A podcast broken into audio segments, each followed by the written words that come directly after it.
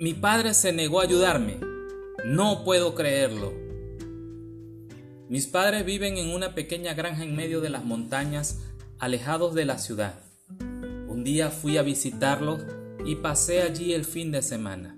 Era tan agradable que no quería volver a mi casa, pero estaba por caer la noche y era hora de regresar.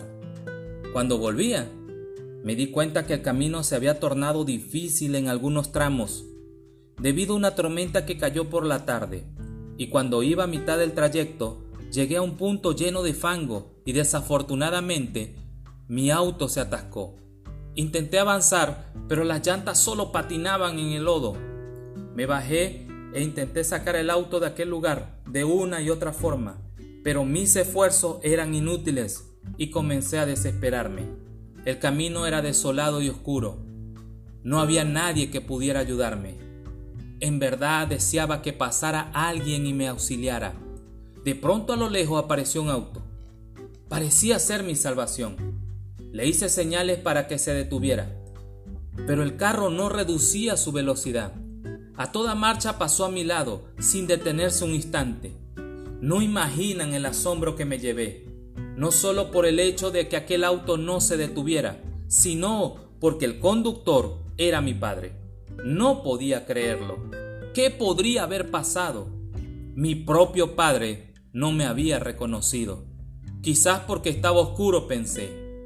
Yo seguí insistiendo en hacer algo para salir de aquella situación, cuando de pronto vi la luz de un auto que venía de regreso.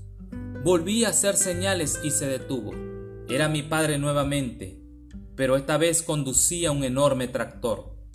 Le reclamé porque no había parado la primera vez. Sin embargo, él me explicó que me había visto pero no podía detenerse porque habría quedado atrapado en el fango también.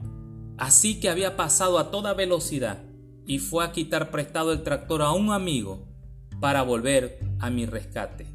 Así pudo sacarme de aquel apuro. Cuando leí esta historia, aprendí una lección que se aplica muy bien a nuestras vidas. ¿Cómo olvidar esas situaciones donde nos sentimos cansados, física y espiritualmente. Hay una promesa en Salmos 46.1. Dios es nuestro amparo y fortaleza, nuestra ayuda segura en momentos de angustia. Cuando estamos en apuros, pedimos ayuda desesperadamente a nuestro Padre Celestial y muchas veces pensamos que Dios nos ignora y nos abandona en medio de la desesperación. Sin embargo, no es como parece. Dios nos escucha y nos mira. Y siempre tiene un plan para nosotros, pero a veces no lo entendemos, porque no aparece la solución en la forma y en el momento que nosotros esperamos. Pero en vez de quejarnos ante Dios, hoy podemos asumir una postura de fe y perseverancia. No dudes que Él pronto llegará con la mejor de las soluciones para tu problema. Mientras estamos esperando respuesta de Él, Él está hablando de ti con otras personas. Ten fe y espera. Dios nunca te abandonará. Comparte este episodio con esas personas que hoy están esperando un auxilio de Dios en su vida. Soy Josué Cordero. Si tú cambias, todo cambia.